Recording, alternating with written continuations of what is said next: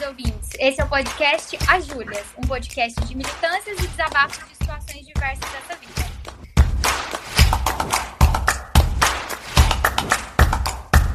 Eu sou Julia Mello. Eu sou Júlia Chaude.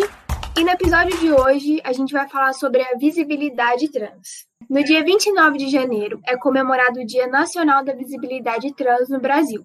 Essa data tem o objetivo de promover reflexões sobre a cidadania das pessoas travestis, transexuais, homens e mulheres trans e não binárias, que não se, que não se reconhecem nem como homens e nem como mulheres. Dados da União Nacional LGBT apontam que o tempo médio de vida de uma pessoa trans no Brasil é de apenas 35 anos, enquanto a expectativa de vida da população em geral é de 75,5 anos de acordo com informações divulgadas em dezembro de 2016 pelo IBGE. Segundo o relatório da Transgender Europe, o país registra, em números absolutos, mais que o triplo de assassinatos do segundo colocado, o México, onde foram contabilizadas 256 mortes entre janeiro de 2008 e julho de 2016. Em números relativos, quando se olha o total de assassinatos em trans para cada milhão de habitantes, o Brasil fica em quarto lugar, atrás apenas de Honduras, Guiana e El Salvador. Esses dados são mascarados pela dificuldade de contabilizar os crimes.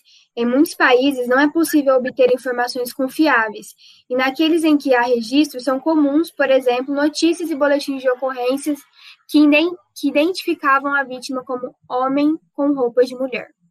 Por tudo isso, as mais de 800 vidas perdidas no Brasil e as 2.190 no mundo são apenas a ponta do iceberg.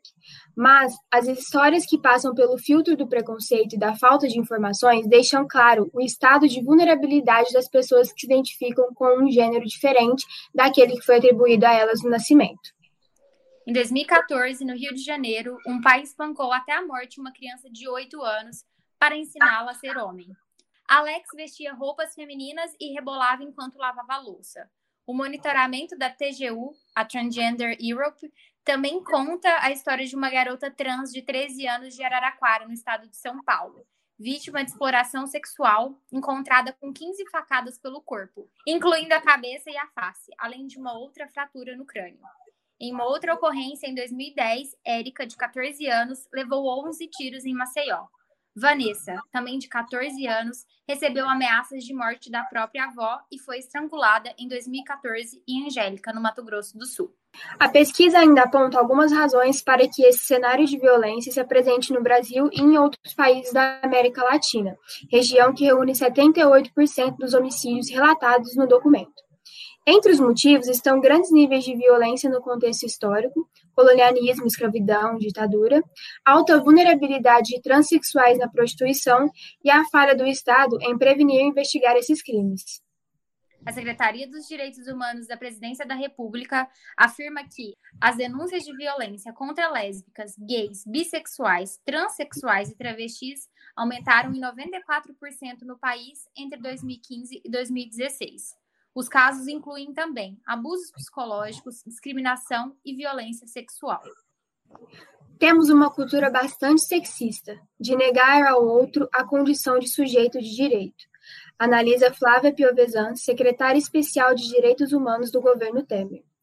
Nos parece fundamental a criminalização da LGBTfobia, mas temos um cenário preocupante, com as bancadas religiosas e o cenário pós-Trump. Os discursos discriminatórios ganharam muita visibilidade, afirma sem oferecer grandes esperanças para transexuais e travestis brasileiros. Então, durante esse episódio, a gente vai falar muito sobre essa questão que precisa, né, muito ser discutida e precisa ser levada a sério. Mas eu acho que antes da gente começar essa conversa, e depois desses dados que a gente trouxe, eu acho importante deixar claro que a gente não tem 100% de domínio desse assunto. E esse episódio é para esclarecer, para tirar dúvidas, tanto de quem está ouvindo quanto nossas, né? Porque nós ainda somos pessoas em desconstrução, então eu acho que isso é, é o começo, é o começo de, de um bate-papo que a gente pode trazer aqui um segundo episódio, que a gente pode continuar essa discussão nas nossas redes sociais. Então, se você tem algum comentário que possa agregar ou que queira falar mais desse assunto, é, fala com a gente lá no nosso Instagram, arroba asjuliaspod. E aí, para a gente ter mais potência nessa discussão hoje, a gente trouxe para o debate o Pietro. Pietro, por favor, se apresente para os nossos ouvintes e conta aí para a gente um pouquinho da sua história. Olá a todos ouvintes. Bom, como vocês sabem, né, me chamo Pietro, eu tenho 20 anos, moro em Ribeirão Preto, interior de São Paulo. É, contando um pouco mais sobre mim, né, para vocês me conhecerem um pouquinho, eu sou formada em artes cênicas, sou ator. Eu curto escrever também, eu já participei de alguns concursos de poesia e recebi premiações. E atualmente estou cursando pedagogia, trabalhando na área educacional e inclusive sou bolsista de um programa público chamado PIBID, que é financiado pela CAPES, e por meio dele eu estou atuando em escolas públicas. Ah, você falou que é, recebe essa ajuda da CAPES, né? Conta pra gente um pouquinho o que, que é a CAPES.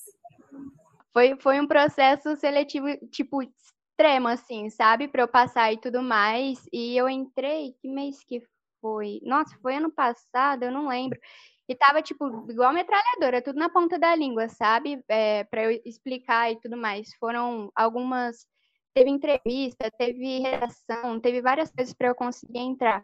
É, eles basicamente investem em é, futuros educadores, investem na sua formação e visam inserir eles no, no mercado de trabalho, essa inclusão, para contribuir para todo esse processo de consolidação mesmo de um futuro educador, sabe? Consolidação não, é, é, eu acho muito equivocado, né? Porque nós estamos constantemente, até como ser humano, não só como educador, é, nesse processo de construção diário, né? De conhecimento, de relações interpessoais e, e enfim. Então a CAPES ela financia uh, o PIBID, que é o Programa de Iniciação à Docência, financeiramente. Eu comprei a bolsa, a CAPES que financia esse programa. E, e, e visam isso, né?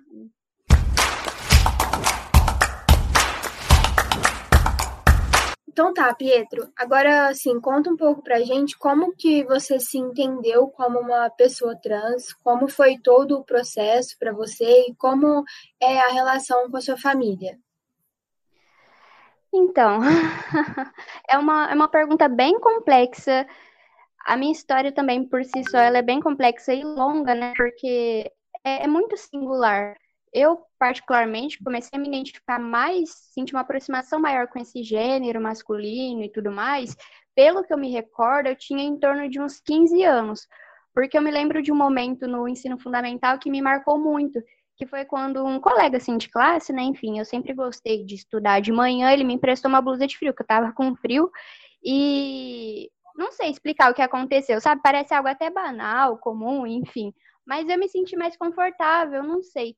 E refletindo sobre tudo, né, é, lá no passado, eu percebo que a partir daí eu comecei por me sentir confortável, de uma maneira espontânea e sutil, assim, mudar minha forma de vestir, sabe? Mas até então eu não, não, não tem. Eu tô falando que esse foi o princípio que eu me recordo de aproximação com gênero masculino. Mas até então eu era considerada, né, lésbica, assim, na época, né, era uma menina. E esse sentimento foi ganhando força dentro de mim com o passar dos anos, mas acontece que eu mesmo não me aceitava. Eu, eu fui o meu maior obstáculo por tudo isso, porque eu tenho dois irmãos mais velhos, né? Até então eu era a única filha dos meus pais, e esse foi o maior peso para mim, foi um peso gigantesco. Então, com o passar do tempo e essa questão interna foi se exteriorizando muito, porque a disforia, ela foi batendo muito na porta, assim, arrombando a porta, digamos, né? Foi pesando demais essa complexidade minha psicológica de me olhar no espelho e não me identificar com nada do que eu via, não me identificar com tudo basicamente que tinha biologicamente feminino em mim, né? e começou a ficar desesperador mesmo essa divergência de ver uma mulher e me sentir um homem. E depois de muito tempo mesmo criando coragem para me assumir por conta desse medo, especificamente de decepcionar meus pais, enfim. Eu consegui, né? Tem uma hora que a gente tem que enfrentar as coisas. Inclusive, foi o ano passado, recentemente, e faz uns meses aí, e foi um alívio tremendo, porque eu acabei me permitindo enxergar o quanto eu mereço ser feliz, ver que a minha vida não deve ser pautada na expectativa de ninguém. E assim, eu sou eu, cada um é cada um, e eu acho que cada um tem que ocupar seu espaço nesse mundo, quem somos. E é isso, eu alterei meu nome civil já, estou de recuperação uh, da mastectomia, fiz a cirurgia, faz oito dias que eu fiz a cirurgia, estou muito feliz e aguardando ansiosamente para iniciar o tratamento hormonal assim que eu sair dessa recuperação. Ai, que lindo. Ai, que demais. Eu, tô, eu, eu juro, eu tô segurando para não chorar ouvindo sua história. Ah, eu choro junto. Ah, eu fico muito feliz também ouvindo esse tipo de história, assim, porque é isso, velho. A gente tem que, que se aceitar, né? E ser feliz do jeito que a gente é. Sem esperar, né? Igual você falou mesmo, Pietro, a expectativa do que os outros vão pensar. Porque, na verdade, o que importa mesmo é a gente. É a gente tem em primeiro lugar. Então, arrasou. Muito, Fico muito feliz com essa história.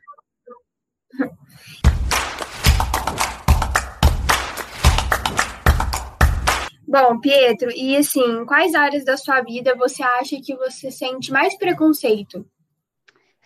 Cara, então, a palavra preconceito por si só, eu acho ela muito forte. Tipo assim, a ideia de ter um preconceito estabelecido e espalhar isso na existência do outro e de uma forma ainda ignorante, né? Porque o preconceito vem com, com essa, não sei, com essa força e eu não acho isso algo legal. Então, essa pergunta acabou se remetendo a um outro período da minha vida, que eu já estava no ensino médio.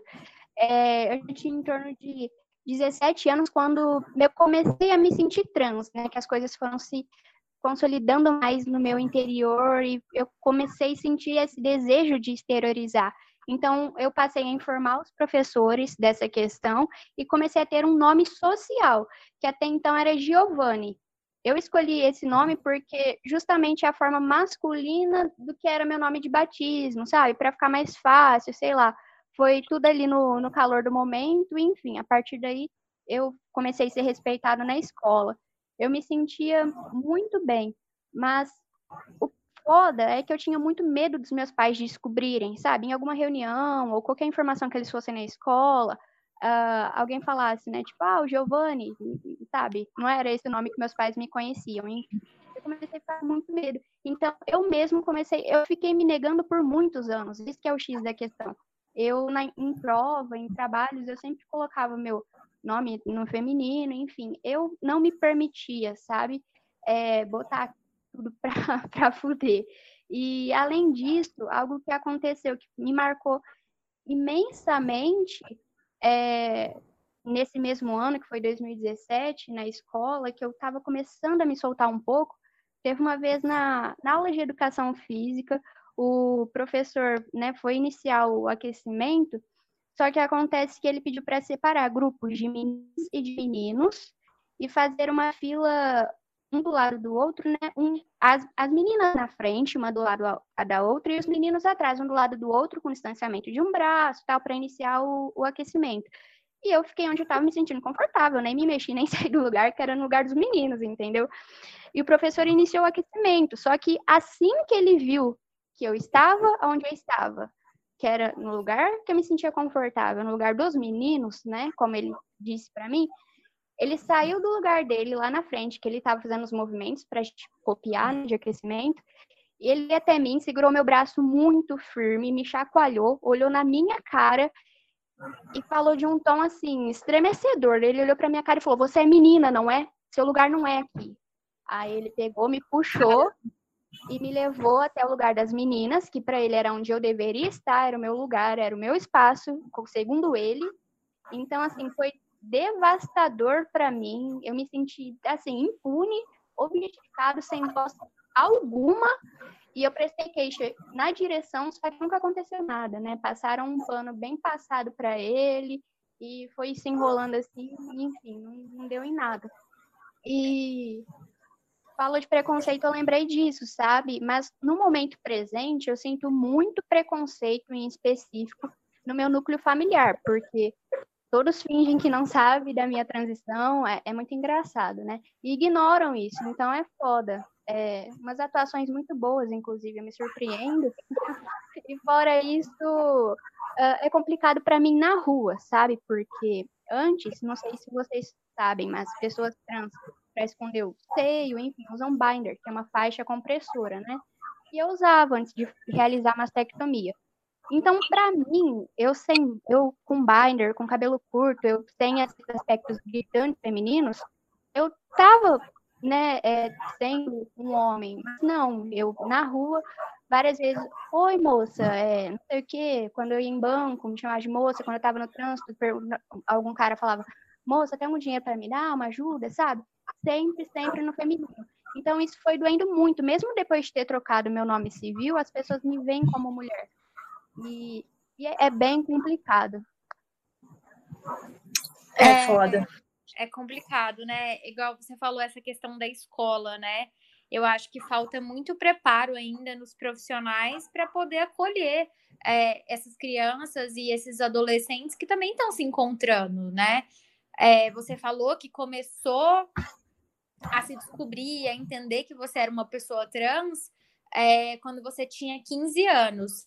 Eu, por exemplo, tenho um primo que sempre se identificou no, no sexo masculino. Então, a gente, na família, sempre viu que desde sempre ele era daquele jeito.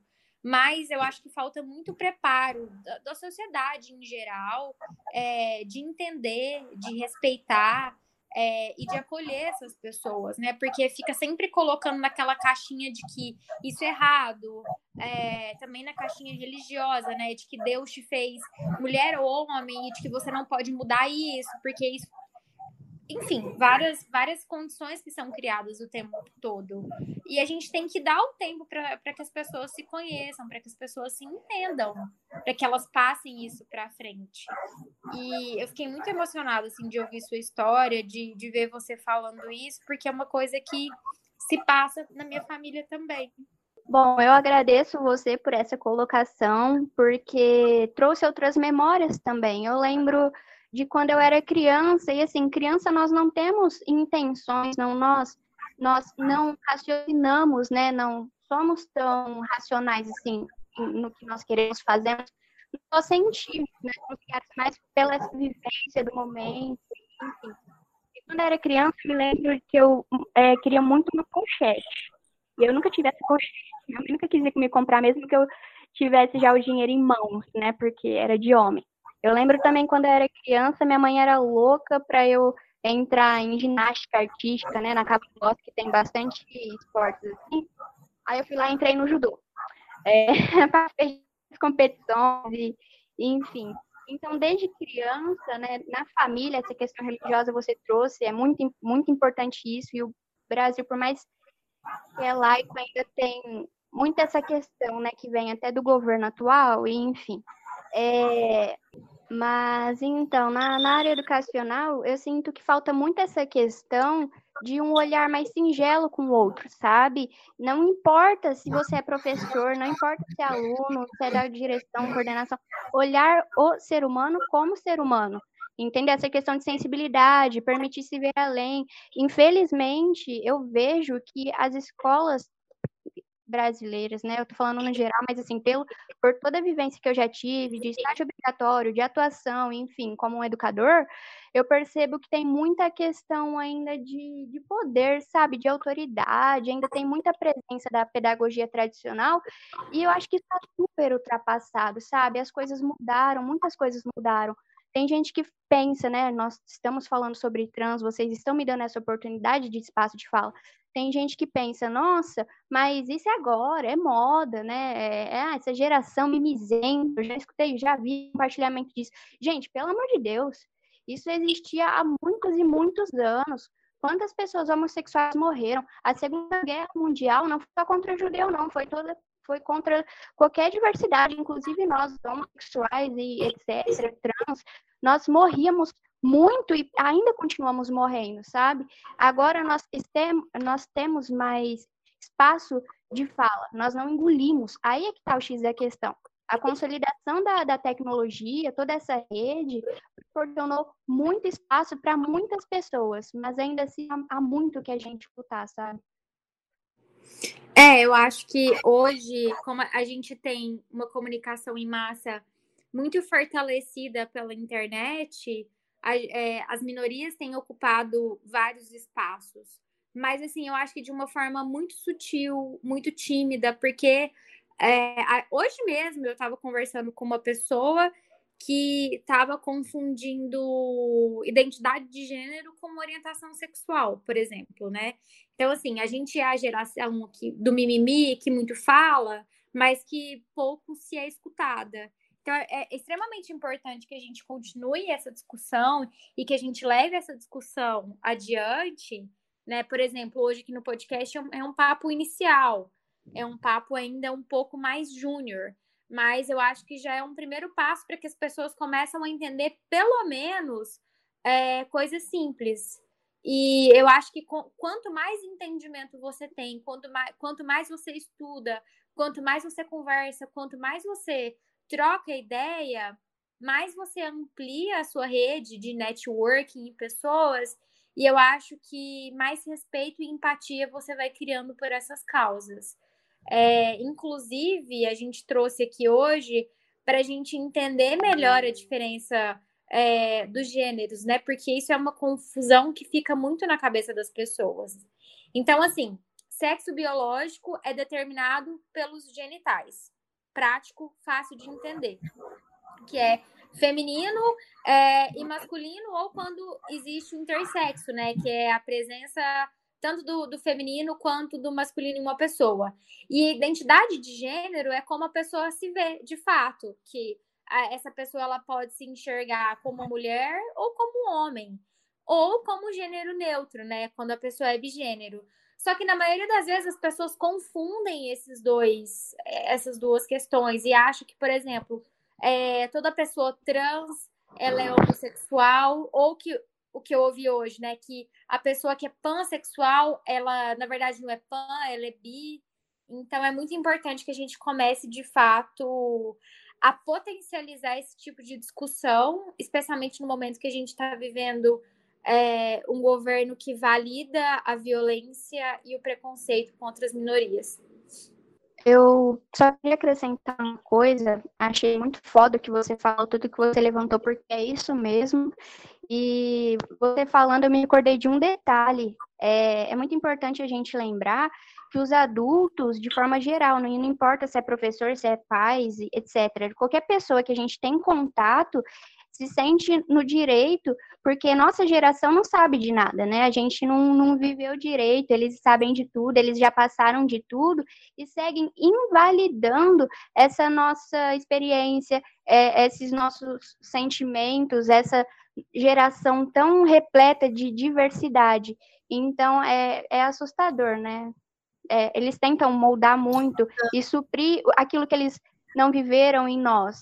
Não é bem assim, né? É, sim.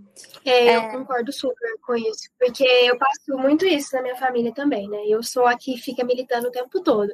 Então, às vezes, eu tô falando uma coisa assim, sabe? Eu quero ser ouvida, eu quero que as pessoas entendam o que eu tô falando. E, tipo, eu explico, eu, eu tento ensinar, mas aí, às vezes, muitas vezes é só, tipo, entra por aqui, sai por aqui, tipo, ai, Júlia, tá, nossa. Como se não fosse importante, como se aquilo que eu, que eu tivesse falando era, tipo, mimimi é muito, eu escuto muito isso, ah, esse mimimi, tipo, você fica meio tipo desmotivada, né? Porque eu fico muito chateada, até quando no período das eleições assim, nossa, gente, o tanto que eu conversei com todo mundo da minha família, consegui converter alguns, mas assim, é muito foda você tentar falar alguma coisa que você tipo, é importante. A pessoa deveria ouvir e escutar aquilo, mas ela não dá ouvidos porque acha que a gente, por ser mais novo, a gente não tem, né? Tipo, a gente não sabe de nada, que isso é modinha, enfim, é realmente muito foda. É, inclusive, quando eu fui me assumir trans para os meus pais, que fui comunicar, né? Assim, é, é difícil estabelecer um contato com é, meus pais, enfim. Por conta da criação e etc. Eu senti que enquanto eu estava falando, eles esperavam o lugar de fala deles. Capaz de falar, eles iam começar a falar. Parece que enquanto eu falo, eu acho que você sente isso também, Júlia. Enquanto a gente está falando algo importante, o adulto, na verdade, está esperando, já pensando nos argumentos para debater, como se eles já fossem donos da razão. Eles não se permitem escutar, processar e refletir. A reflexão falta muito. É. As, as pessoas, elas, elas ouvem o que você está falando para te responder. As pessoas não ouvem o que você está falando para ter empatia, para entender, absorver informação, te enxergar como indivíduo, né? É, eu acho que crianças não são vistas como cidadãs, é, como, se, como se a criança não fosse um indivíduo, não tivesse desejo, não tivesse vontade, não fosse ninguém. E as minorias também não são vistas como cidadãs, né? Como indivíduos que também sentem desejos e sentem vontade. Então, assim, as pessoas que são trans, que são travestis, né? Toda a comunidade LGBT ela é margin marginalizada o tempo todo e não é vista como, como cidadã. Na verdade, são pessoas marginalizadas, né? É, que são endemoniadas o tempo todo, vistas como se fosse assim a escória da humanidade, como na verdade é uma pessoa normal, gente, normal. Ser é, uma pessoa trans não é nenhum pecado. Da mesma maneira que ser uma pessoa cisgênero também não é nenhum pecado. Exato. É, até vou falar um, um rolê que aconteceu ontem aí. Claro que eu estou assistindo Big Brother, e tem, vou trazer esse assunto várias vezes aqui, de BBB, porque eu amo. Enfim, ontem rolou uma polêmica lá no BBB, não sei se vocês acompanharam, que a Avon foi fazer uma... Você viu? Pois é. A Avon foi fazer uma ação lá no Big Brother e beleza. Aí um cara lá do BBB decidiu fazer uma brincadeira, que era as meninas maquiarem os meninos ok, as meninas maquiaram os meninos, eles fizeram, desfilaram lá tal. E aí, a Lumena, uma participante, ela levantou uma questão em relação a isso. Ela falou que, para ela, essa brincadeira tinha, tinha, levado, tinha sido levada por outro lado, porque doeu nela, porque ela viu o seguinte: muitas pessoas trans, é, travestis, é, sofrem violência justamente por manifestar através da maquiagem o que elas querem ser, né? Elas são julgadas, é, espancadas, justamente por estarem com uma maquiagem. Então, isso não é apenas uma brincadeira, né? E ela levantou essa questão lá, e assim, foi super legal. O, o, o cara entendeu, ouviu. Bom, eu acho, né? E, enfim, só que eu vi muita gente na internet falando, ai, milituda, ai, só que ela lacrar. Gente, é uma coisa real, ela falou, e, tipo, o que ela falou é real, não é mimimi, não é pra lacrar, é, é isso realmente acontece. Então, assim, falta realmente as pessoas pararem e, ou, e ouvir o que ela tá falando, porque é verdade. E é isso. Ah, a gente vive no país que mais mata trans né? Então, assim, é, não, não, não há razão nenhuma para você querer falar que ela tá querendo lacrar. Isso não é lacração, não, gente. Eu acho que isso é posicionamento e é importante que ela faça isso e que ela reforce esse discurso, especialmente num, num programa que alcança tantas pessoas, porque tem gente que não sabe a diferença de, de transgênero e cisgênero, por exemplo. Eu acho importante que a gente esclareça isso hoje no programa, né? Porque, por exemplo, eu e a Júlia, nós somos mulheres cisgênero, né? Nós nascemos como mulheres e nós enxergamos como mulheres. O Pietro é um homem trans. Ele nasceu mulher, mas ele se enxerga como um homem. E as pessoas não sabem o que é isso.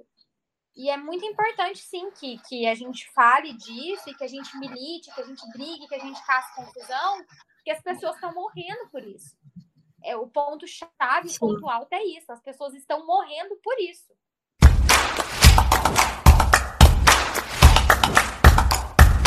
É, Pietro, então assim, que para você o que é ser trans? Para mim, ser trans é um sinônimo de liberdade, porque eu me sinto em total sintonia comigo mesmo e com o universo, porque todo esse processo meu de transição inicial, porque eu considero, né, que eu tô no início, mudei meu nome uh, civil lá em setembro, fiz a mastectomia semana passada e vou iniciar brevemente o tratamento hormonal, enfim, esse processo exige muito das pessoas trans, assim como exigiu de mim é, sobre psicológico, né, o aspecto financeiro, emocional, inclusive é, da minha relação intrapessoal e interpessoal.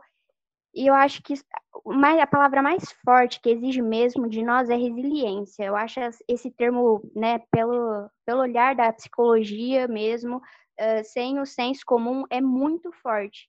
Então, ser eu mesmo é muito libertador. Inclusive, gostaria de falar para vocês o porquê que eu escolhi esse meu nome, Pietro, porque ele advém da palavra Petrus, que é do grego. E a tradução, no sentido literal mesmo, é pedra. E para mim é algo muito forte, sabe? Eu me identifiquei demais, não sei, é meu mesmo, porque é como se fosse um lembrete diário da minha força, sabe? Do quanto eu sou capaz e, e etc. E além de tudo isso, cara, eu sou de humanas, da área de humanas mesmo, então juntou tudo e eu me sinto muito bem, sabe? Saindo do, do armário, da transexualidade, enfim, eu tô me sentindo muito bem comigo mesmo. Ai, que coisa boa de ouvir, Pietro. De verdade, fico muito feliz de saber que você é muito bem resolvido com isso, que você conseguiu se encontrar, que você tá passando por todo esse processo e que você tá se sentindo realizado. De verdade, parabéns. Uhul! É isso aí. Eu adoro fazer isso. E já que a gente está falando aí sobre identidade de gênero, para a gente tirar algumas dúvidas durante esse programa, é, e para a gente deixar claro que identidade de gênero não tem nada a ver com orientação sexual, identidade de gênero nada mais é como a pessoa se vê. E aí essa pessoa, ela pode se ver como mulher, como homem, como gênero neutro ou como bigênero, né? Na maioria das vezes a pessoa se identifica com o gênero correspondente ao seu sexo biológico, né? Quando a gente é uma pessoa cisgênero ou também como a pessoa, quando a pessoa se identifica com o gênero oposto. E essas pessoas são chamadas de transgêneros, né? Então, os transgêneros são todos os indivíduos cuja identidade de gênero não corresponde ao seu sexo biológico. De maneira geral, essas pessoas sentem um grande desconforto em seu corpo por não se identificarem com seu sexo biológico e por isso têm a necessidade de adotar roupas, características do, do gênero com qual elas se identificam. E aí elas se submetem a terapia de hormônios, procedimentos de modificação corporal, é, cirurgias, tratamentos também psicológicos. E na maioria das vezes desejam também se realizar a cirurgia de redesignação sexual. Também tem a expressão de gênero, que é como alguém se mostra para os outros, diz respeito à aparência. É possível ter uma aparência feminina, masculina ou andrógena, que mescla os elementos tidos como feminino e masculino. E também tem a sigla FPM, que significa Female to Male, que é quando é, você passa do sexo feminino para o masculino, que são os homens transgêneros, aqueles que transicionam do feminino para o masculino. Existe também a sigla MTF, é a sigla para male to female, masculino para feminino, que são as mulheres transgêneras, aquelas que transicionaram do masculino para o feminino. O termo transexual deriva da classificação transexualismo, né, que é o transtorno de identidade sexual, descrita na classificação estatística internacional de doenças e problemas relacionados à saúde, publicada pela OMS e que não é atualizada desde 1989. Segundo a OMS, o transexualismo é um desejo de viver e ser aceito enquanto pessoa do sexo oposto. Esse desejo se acompanha, em geral, de um sentimento de mal-estar ou de inadaptação por referência ao seu próprio sexo anatômico e do desejo de submeter-se a uma intervenção cirúrgica ou a um tratamento hormonal a fim de tornar o seu corpo tão conforme quanto possível ao sexo desejado. Também existe a disforia de gênero, que é uma classificação presente no Manual Diagnóstico e Estatístico de Transtornos Mentais de 2012 editado pela Associação de Psiquiatria Americana. E segundo a, a Associação de Psiquiatria Americana, a disforia de gênero é uma forte e persistente identificação com o gênero oposto, não meramente um desejo de obter quaisquer vantagens culturais percebidas pelo fato de ser do sexo oposto. Um desconforto persistente com o seu sexo ou um sentimento de inadequação no papel de gênero deste sexo. A perturbação não é concomitante a uma condição intersexual física. A perturbação causa sofrimento clinicamente significativo ou prejuízo no funcionamento social ou ocupacional ou em outras áreas importantes na vida do indivíduo. Travesti é o termo tipicamente dos países da América Latina, Espanha e Portugal. É uma identidade do gênero feminino. O conceito de travesti ainda causa divergência, mas para grande parte da comunidade LGBT, a travesti, ainda que invista em roupas e hormônios femininos, tal qual as mulheres transexuais, não sente desconforto com a sua genitália e, de maneira geral, não tem a necessidade de fazer a cirurgia de redesignação sexual. Mas engraçado que eu vi é, essa semana no Quebrando Tabu uma travesti falando que ser trans e ser travesti, na verdade, é a mesma coisa, né? Que é um processo para essas pessoas. E eu não sabia disso, eu aprendi isso essa semana. E eu fico muito feliz quando eu aprendo um conceito novo. Arrasou.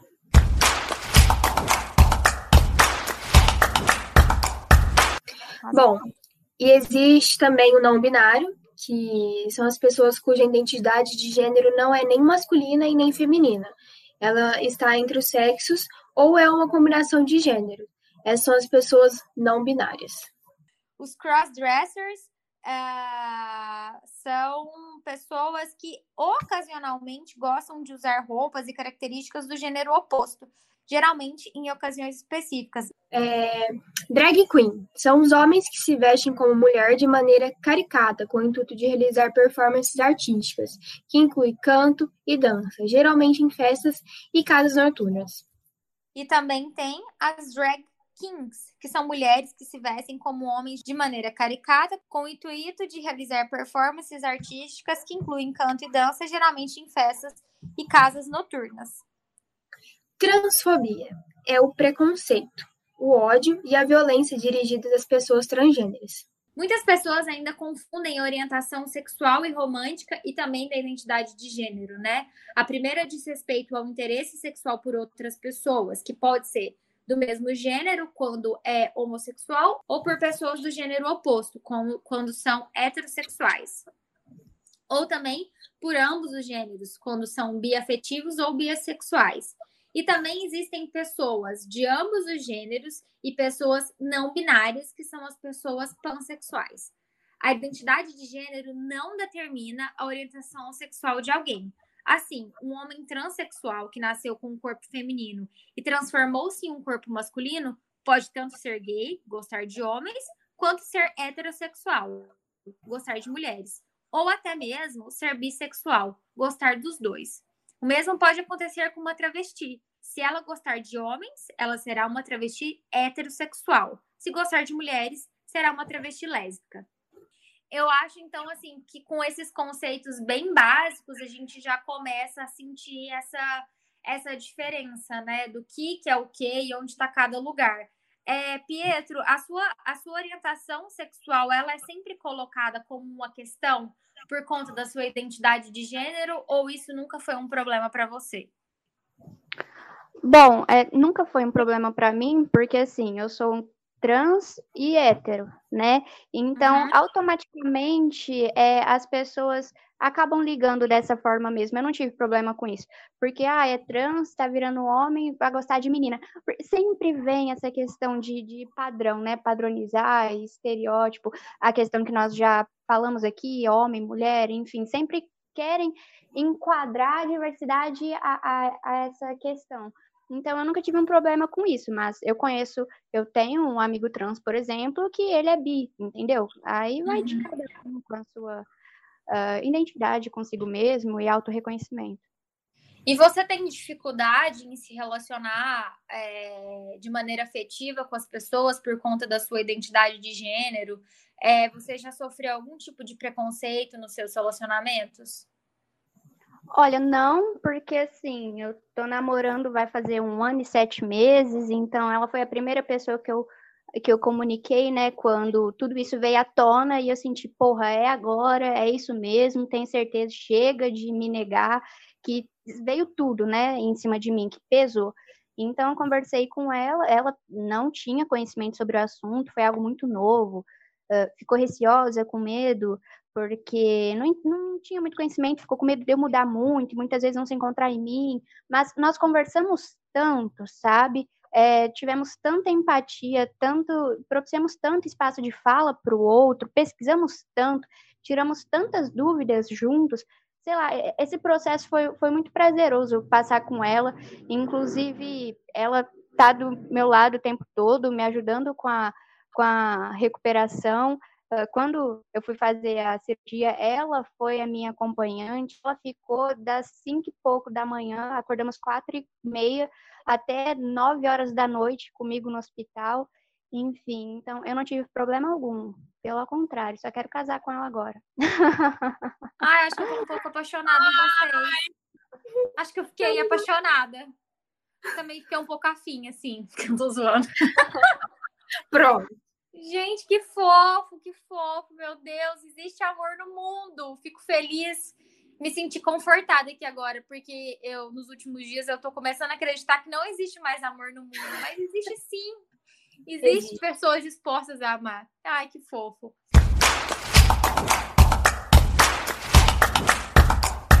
E aí, Pietro, pensando também em políticas públicas para as pessoas que são trans e travestis, é, o que, que, você acha que falta e qual que é o maior gap que existe aí nesse quesito, né? Você falou que fez a sua cirurgia de retirada da mama, que quer começar a fazer o acompanhamento para tomar os hormônios. É, esses tratamentos você está fazendo na rede pública de saúde? Você faz particular? É, o que, que você acha que falta aqui no nosso país para que a gente consiga atender essas pessoas no quesito de, de saúde?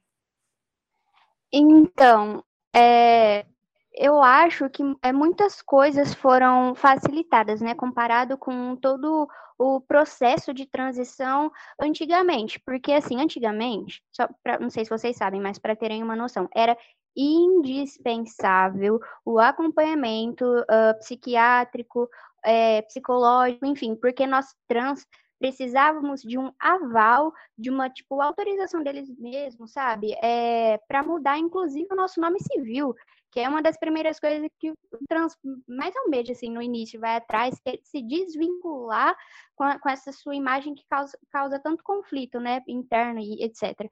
Então, agora nós não precisamos mais de, dessa voz de um profissional para ser superior à nossa. Não, nós sabemos quem nós somos e não precisa de ninguém para dizer, ah, é isso mesmo, pode ser ou não. Eu acho que você não é não, sabe? Enfim, porque acompanhamento psicológico é essencial. Eu, eu, inclusive, aconselho pessoas trans que talvez estejam ouvindo a passar por psicólogo, mas no sentido de, prestem atenção, no sentido de ter alguém para conversar sobre esse processo que é extremamente delicado e ser amparado, sabe, perante a tudo isso, porque muitas vezes sofremos inúmeras rejeições. Então, lidar com isso sozinho é foda, é barra pesada. Não, não passar no sentido de ser uma obrigatoriedade, mudou muito. E sobre a sua pergunta, né, é, sobre a parte hospitalar e tal, eu não estou passando pela rede pública, eu é, tentei, mas nunca tive um retorno, nunca consegui uh, uma vaga no, no HC, enfim, por mais que eu sei que tem um ambulatório especializado sobre isso, é, eu fui indo pela particular e profissionais específicos, sabe? Tipo a endócrino, o mastologista, é, clínico geral, eu passei no início, né, para conseguir o um encaminhamento para psicóloga. Então, eu fui indo tudo em específico assim. E a cirurgia, eu me surpreendi, eu consegui, e foi até muito rápido que eu tive a autorização do, do meu convênio.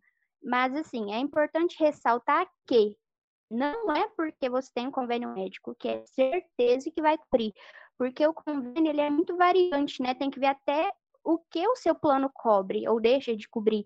Então, assim, pelo meu plano e etc., eu consegui. Legal você falar essa questão de, ah, de, de ter um acompanhamento psicológico, né? Porque e aí eu acho que isso é válido tanto para pessoas trans quanto para pessoas cis. Eu sempre falo isso aqui no podcast.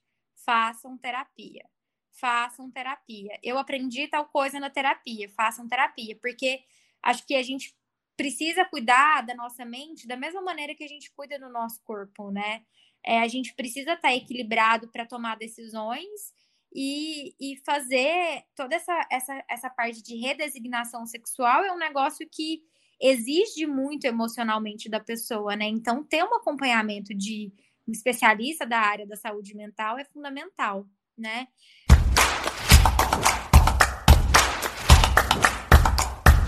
Pietro, você acha que você é uma pessoa que não possui direitos para ter direito, inclusive uh, direitos básicos, por você ser uma pessoa trans?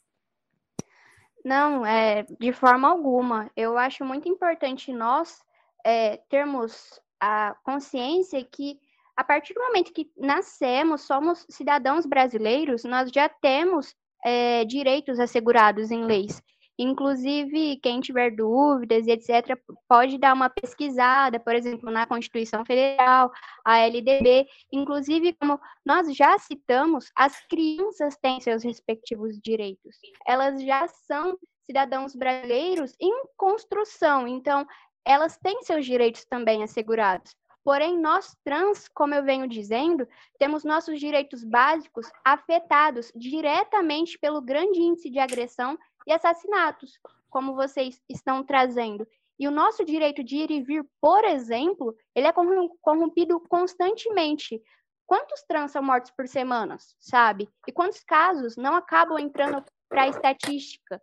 Aí que está o ponto. É preciso assegurar a nossa existência, incluir, propiciar oportunidade no mercado de trabalho. E eu não estou falando só de nós trans, mas de toda a diversidade, para que assim tenhamos uma sociedade mais justa e igualitária. E é claro, com ordem e progresso, né? Eu acho que o nosso presidente não conhece essa frase. Enfim, é, os direitos básicos dos trans são muito afetados, gente. É, é, óbvio, olha as estatísticas que vocês trouxeram. Trans sai na rua com medo de ser com medo de ser morto, com medo de ser agredido, sabe? Agressão física, verbal. É, é um porre, entendeu? Você pode ir na padaria e não voltar para casa. Aí que tá, pessoa cisgênero, com os mesmos direitos básicos de um trans, não tem esse, esse medo em específico, sabe? É engraçado você falar, né, que a gente tem um, um, presidente que não sabe o que, que é ordem e progresso. Eu acho que, na verdade, a gente tem um presidente que não sabe o que é nada.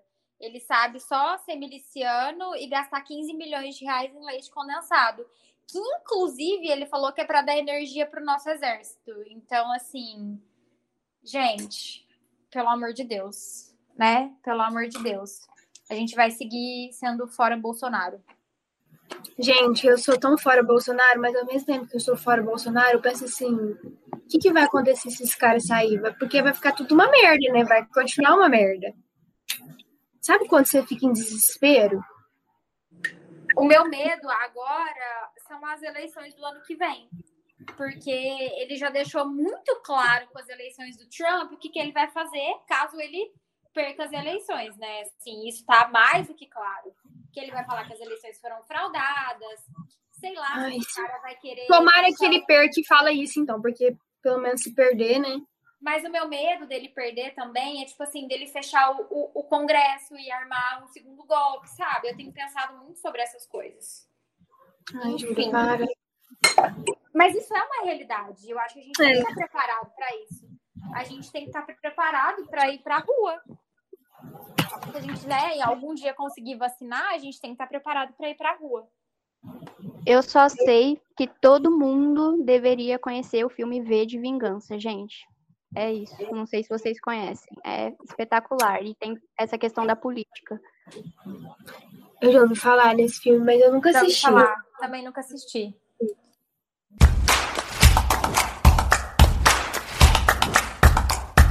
Pensando agora no mercado de trabalho para as pessoas trans, né? Quando a gente tenta explicar por que, que o Brasil e outros países da América Latina registram altos índices de violência contra travestis e transexuais, a ONG Transgender Europe cita como uma das causas a vulnerabilidade dessas pessoas ao trabalharem na prostituição. Ao fazer isso, a entidade internacional aponta indiretamente um dos maiores obstáculos para os transgêneros brasileiros: a exclusão do mercado de trabalho. Segundo o relatório da violência homofóbica no Brasil, publicado pela Secretaria de Direitos Humanos da Presidência da República, a transfobia faz com que esse grupo acabe tendo como única opção de sobrevivência a prostituição de rua. Não é mera força de expressão, Estimativa feita pela Associação Nacional de Travestis e Transsexuais, com base em dados colhidos nas diversas regionais da entidade, aponta que 90% das pessoas trans recorrem a essa profissão ao menos em algum momento da vida.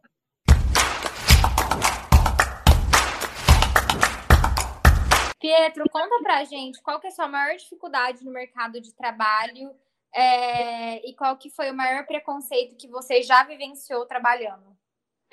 Bom, é, sobre a minha vivência, né, em relação a essas perguntas, eu não tive dificuldade, porque assim, eu vai tá no segundo ano já, vai fazer dois anos que eu estou na mesma instituição de ensino, eu tive muito medo de me assustar, achando que eu fosse ser mandado embora, enfim, sofri várias é, confusões assim internas, porque é uma escola particular, sabe? Então é mais delicada essa questão de, de diversidade, enfim. Então, muitas vezes as crianças saberem disso ou chegar até os pais, eu fiquei com receio por conta dessa questão, entendeu? De causar meio um tumulto, enfim. Mas não, foi super tranquilo, fizeram uma reunião comigo, né, coordenadoras, diretoras, enfim, uh, e conversaram comigo e esclareceram que lá é, eu estou lá como um profissional, né, e não estou lá de fato como Pietro e toda a questão minha particular, enfim, e me ajudaram muito, inclusive é, refizeram o contrato, tudo atualizado, então eu não tive preconceito.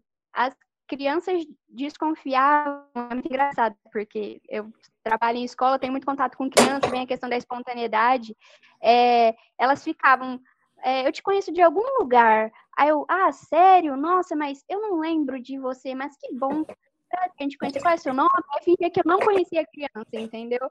É, é muito engraçado, elas chegavam a desconfiar, mas tem criança que foi muito resistente, sabe? Ah, mas eu chamava de, de tia Gi, por que agora eu tenho que chamar de tio Pietro? Uma criança fala isso, me surpreendeu uh, essa resistência, mas que muitas vezes a gente não sabe de onde vem essa construção de, de resistência com a diferença, do porquê a dificuldade de só respeitar, né? Não, não custa nada, não cai aquilo. Mas é, é que é preconceito, sabe? Eu acho que criança é muito ingênua, a criança não tem essa, essa noção. Então, não sei, eu me sinto muito bem. Basicamente é isso. E as coisas mudaram para melhor. Lá me sinto em casa, sabe? É, é, muito bom. Pietro, e como que é a sua relação com, com os pais dos seus alunos? Então, é, eu sou assistente da sala de arte, né? Eu meio que sou ali o braço direito das professoras de arte, uh, ajuda ali na, na aula, porque lá é sala ambiente, ou seja, para vocês entenderem, uh, os alunos revezam, né? As turmas que entram e saem nessa sala de arte. Então, eu fico lá. Por ser assistente da sala de arte e a sala de arte ser justamente ambiente, eu não tenho esse contato de hora de entrada e saída com os pais. Então, foi um processo que, inclusive, por conta disso, mais tranquilo. E como eu havia dito agora anteriormente, as crianças me amam, sabe? já, já se impressionaram. Nossa, tio, você é menino e usa brinco. Olha, o seu brinco é parecido com o meu, sabe? Então, eu tento ir é, aos poucos conversando e de uma forma bem sutil fazer com que elas percebam que está tudo bem eu ser um homem, uh, ter a voz um pouco parecida com a de menina, segundo eles, mas que eu não deixo de ser um homem por causa disso, sabe? Criança é um negócio mágico, né? As, as, crianças não têm maldade, na verdade, a gente que coloca muita maldade é, gente, nas crianças, né? Se você ensina para criança, ela vai aprender.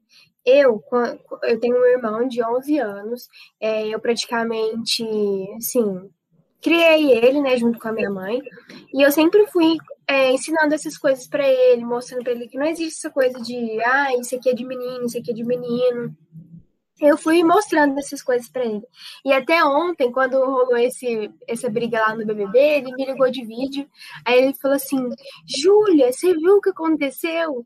Aí minha mãe e meu pai tava, né, meio que do lado do cara, e meu irmão super defendendo a menina, não, porque ela tá certa, né, Júlia? E ele sempre vem e fala assim pra mim, né, Júlia, não é verdade? Tipo assim, querendo afirmar, né? Ai, que, que orgulho!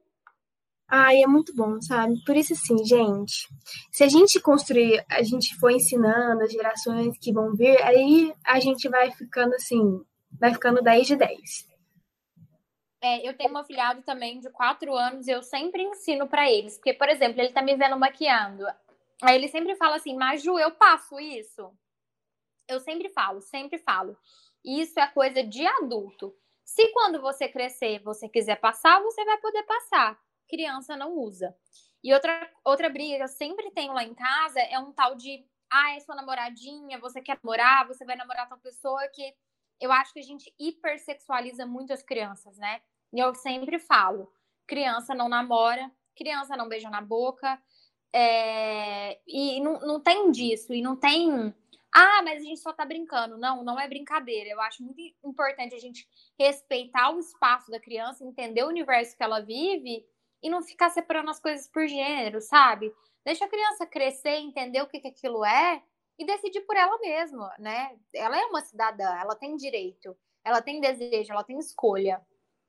Então, acho que quanto melhor a gente orientar as nossas crianças hoje, melhor vai ser o futuro, acho que para todo mundo, né? De respeito e empatia. Com certeza.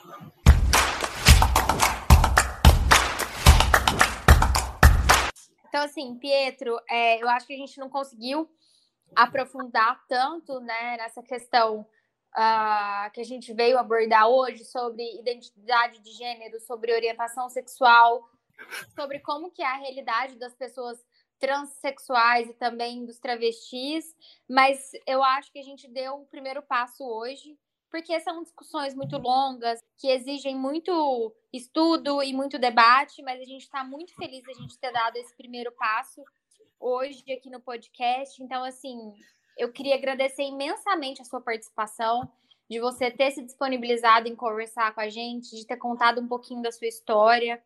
É, eu acho que daqui para frente a gente tem muita coisa para aprender ainda, para evoluir, para conversar, para debater, para militar. E eu queria te perguntar se você tem alguma mensagem especial que você gostaria de deixar para os nossos ouvintes.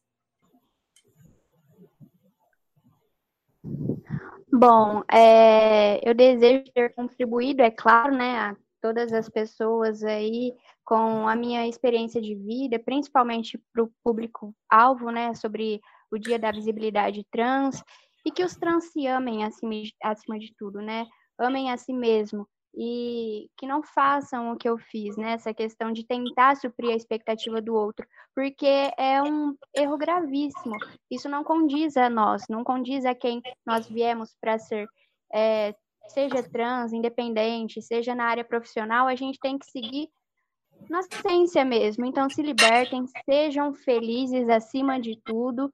E eu estou à disposição caso alguém queira conversar comigo, tirar dúvidas, conselhos, algum trans, se quiser, sem problema algum, né? Já que meu processo é recente, então, muitas informações assim, é, atualizadas. E é só me procurar no Insta, que é pietro.jerônimo. E eu gostaria de agradecer a vocês, é claro, por esse convite novamente para gravar esse podcast. É isso aí, então vamos para os quadros? Vamos. Posso Bora para o Me Conta aí, Ju?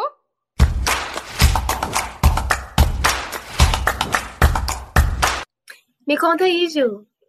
É, bom, gente, hoje eu vou contar, né? Não é nem desabafar, vou contar um, uma coisa que me aconteceu. É ontem.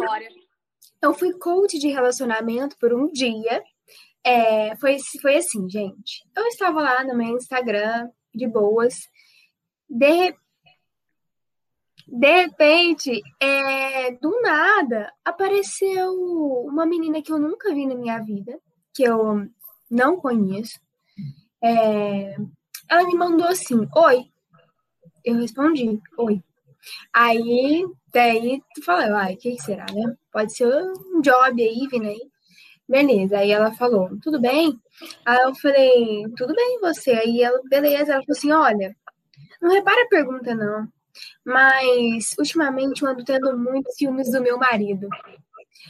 Nessa hora eu fiquei, gente, o que, que tá acontecendo? Tipo, eu nem te conheço, velho. Aí ela falou, não, assim, é que eu queria uma opinião de alguém que não conhece a gente, opinião de fora. Gente, ela contou toda a vida dela, o marido dela, ela me falou tudo, se abriu. Tipo, no final das contas, eu fiquei feliz de ter colaborado com ela, sabe? Eu reparei que ela está no relacionamento abusivo, coitada. Será que ela ouviu o episódio, o último episódio que saiu, e achou que nós. Eu acho que ela não ouviu, mas eu vou indicar esse episódio para ela, Fala porque ela, ela tá precisando. Então, enfim, aí acabou que no final das contas é, eu aconselhei ela, fui psicóloga dela, né? E aí eu falei para ela, cara, procura uma terapeuta, procura alguém, né, para te ajudar, realmente. Mas assim, foi uma coisa muito estranha, porque eu nunca tinha visto essa menina na minha vida e ela simplesmente se abriu comigo.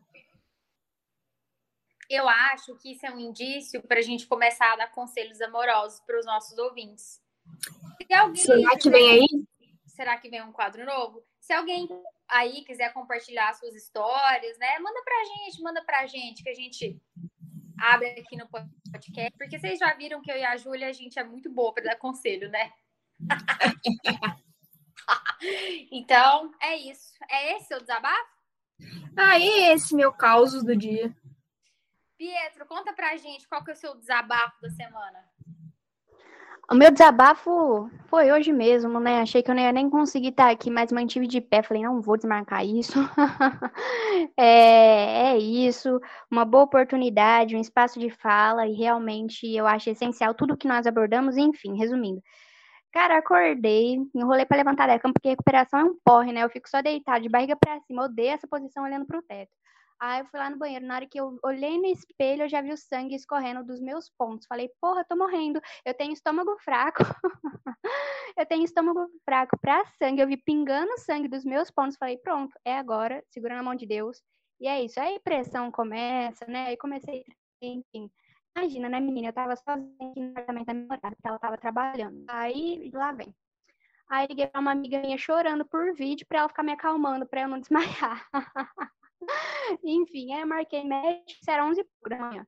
Aí eu marquei médico, só tinha encaixe para 4 horas da tarde, mas tá tudo bem. Resumindo, o que tinha acontecido é que o sangue tinha coagulado dentro, o dreno estava entupido, não estava descendo sangue, meu peito estava cheio de sangue por dentro, e aí foi vazando, né? Tinha que sair para algum lugar. Aí eu fui lá no médico, ele é, desentupiu tudo, não doeu, né? Você imagina, né? Imagina, foi tipo um parto. Aí é, eu só arrepiei ele... ouvindo.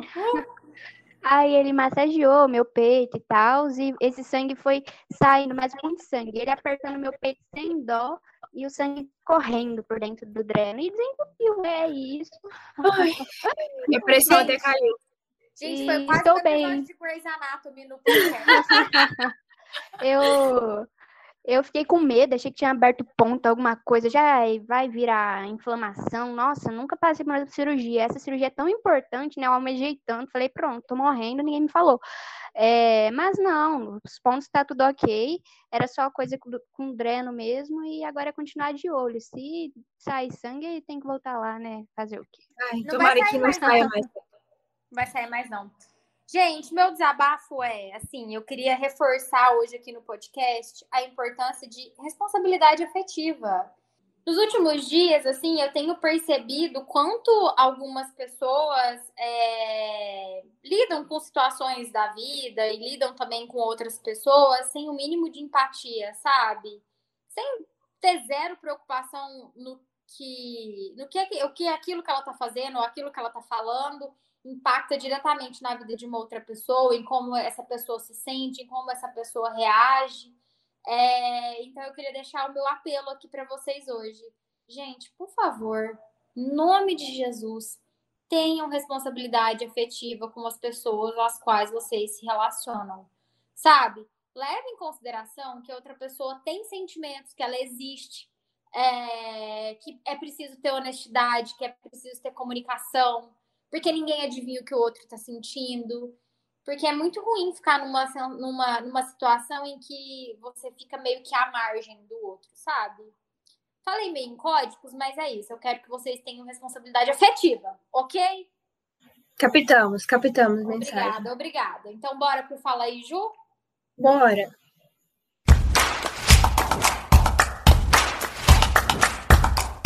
Fala aí, Ju. Gente, meu Fala aí, Ju, de hoje são dois. Eu quero indicar a série Pose, que está disponível na Netflix, que fala sobre a comunidade LGBT nos anos 80 e sobre o movimento das drag queens no Brooklyn, nos Estados Unidos. E é uma série, assim, muito legal. Que quem me indicou, inclusive, foi o Zé, que gravou já aqui com a gente. É, é muito legal ver como eles. Como foi toda a luta das travestis, das drags, como elas faziam né, a, os seus grupos e saíam nas noites e era proibido, e todo aquele movimento de AIDS, de achar que a AIDS era uma doença exclusivamente dos, das pessoas que são homossexuais, e é, é bem legal. E eu também quero indicar para vocês uma série de reportagens que o jornal Correio Brasiliense fez uh, ah, para explicar sobre identidade de gênero, sobre orientação sexual, sobre a luta das, das pessoas trans no mercado de trabalho, em relação à saúde pública também, sobre o alto índice de morte que a gente tem no Brasil que inclusive serviu de respaldo para a nossa pauta de hoje. Está disponível na internet. E aí, Pietro, o que, que você indica para a gente? Bom, é, eu tenho em mente três filmes. Eles são assim excelentes e muito tocantes, que abordam essa questão do, do grupo, né, LGBTQIA+, que são Amor por Direito, Orações para Bob e o filme O Jogo da Imitação. Os três são baseados em histórias reais. É, eu peço para que vocês vejam sinopse, trailer, enfim, vocês vão entender melhor. Assim, preparem as lágrimas, são, são muito fortes e mostra, né, como que era uh, dolorido em épocas diferentes ser quem você era e o quanto hoje as coisas mudaram, mas muitas vezes refletindo muito, ainda está em um regresso muito grande, né? Governo atual. Ah, você falando aí, eu lembrei do filme A Garota Dinamarquesa. Vocês já assistiram? Eu já acho me que... eu nunca assisti, tô pra assistir. Nossa, assiste. Eu acho que. Não, espera você se recuperar 100% da sua cirurgia, que você tá tranquilo, que você poder chorar em posição fetal. Ah, muito obrigada. O filme é muito. Gente, é um dos filmes mais lindos que eu já vi na minha vida. E o ah. jeito que o filme acaba, dá vontade de você quebrar a televisão, sabe? Nossa, vale muito a pena. A minha psicóloga me indicou ele. A minha psicóloga, ela contou sobre ele. Nossa, sério. Assistam. A Garota Dinamarquesa. E você, Xulia, o que, que você indica pra gente? É, oh, então, gente, eu vou indicar um perfil no Instagram a gente sempre fala assim, da, teve aquela conversa né, da, das influenciadoras para a gente começar a ter, seguir um povo mais, né, que fala coisas importantes, não essas blogueirinhas, né, que não mostram a realidade. Vamos seguir Barbie fascista, gente. É, vamos seguir gente que vai acrescentar coisas na nossa vida, né? Exatamente. E aí tem um perfil no Instagram que eu descobri assim recentemente, que é arroba transpreta, não sei se vocês já conhecem, é a Giovanna Eliodoro, é uma trans, e assim, se você quer se aprofundar, sabe, ter mais informações sobre esse movimento trans, segue ela, acompanha ela, porque ela, ela posta bastante coisa interessante, não só sobre isso, ela fala, ela é uma blogueira como todas as outras, mas ela tem muita coisa a acrescentar, tenho certeza que vocês vão gostar. E nesse, nessa semana da visibilidade trans, ela está abordando bastante esses assuntos. Então, segue ela lá. Gente, antes de terminar esse episódio, eu quero contar para vocês que semana passada foi aniversário da Júlia e a gente postou um vídeo no nosso IGTV dando parabéns. E eu quero dizer que a minha, a minha amizade da Júlia ficou muito abalada porque a Júlia queria fazer um post de aniversário, colocar no feed, e eu falei assim para ela: Nossa, é muito tosco, nada a ver. Você eu fiquei arrasada. Só que era porque a gente estava esperando a Fer exportar o vídeo, sabe? E aí eu falei isso de brincadeira e a Júlia achou que eu tava falando sério. E aí eu queria pedir desculpas aqui publicamente, porque eu só eu só tava esperando assim o momento de fazer a surpresa do vídeo, porque o vídeo foi uma surpresa, gente. E naquele dia a Júlia me odiou. Não, eu odiei por alguns segundos. É porque a gente já tinha se planejado. A gente tem um calendário assim de conteúdo, sabe? Que a gente chama planejado. É. E aí a gente tinha planejado, ah, dia 19 é meu aniversário, vamos fazer um post. E aí chegou no dia, eu tava sem ideia. Eu chamei ela e falei assim, Júlia, me ajudei. Que post que eu faço? Ela, ai, amiga, acho melhor não, sabe? Eu falei, nada a ver. Nada a ver. Aí eu falei, então tá bom. Eu fiquei muito triste. Mas é porque a gente tava terminando de editar o vídeo surpresa dela. E é isso, é, aí eu tive um mini infarto quando eu vi o vídeo. Ficou muito bom, né, amigas? Amei. Muito obrigada, Fer. Obrigada, Júlia. E obrigada a todos os envolvidos. É isso aí, pessoal. Temos um programa? Temos um programa. Pietro, mais uma vez, muito obrigada pela sua participação. É, espero que a gente possa continuar essa discussão aí por muito mais tempo, dando voz para mais pessoas e trazendo mais informações para que a gente continue, né, resistindo a esse, esse governo tão preconceituoso, tão baixo, tão chulo, tão genocida, é, para a gente também trazer mais pessoas para o nosso lado da força, para que em 2022 a gente não tenha o Bolsonaro eleito mais uma vez. E é isso. Muito obrigado novamente. Amei conhecer vocês. Já me sinto em casa. No que precisar, podem me chamar. E é isso. Agradeço a oportunidade. Foi, foi muito bom, muito alto astral, sabe? A forma que as coisas foram abordadas, por mais que é um assunto pesado, foda, falamos de assassinato, enfim, nós temos esperança de um país melhor e de uma nação melhor. Abordamos até sobre criança e eu amo, sou suspeito, nem esperava isso e foi muito incrível e prazeroso estar aqui com vocês. Então é isso, pessoal. Obrigado, Júlia. Obrigada, Júlia. A gente se fala no próximo episódio. Tchau. Tchau.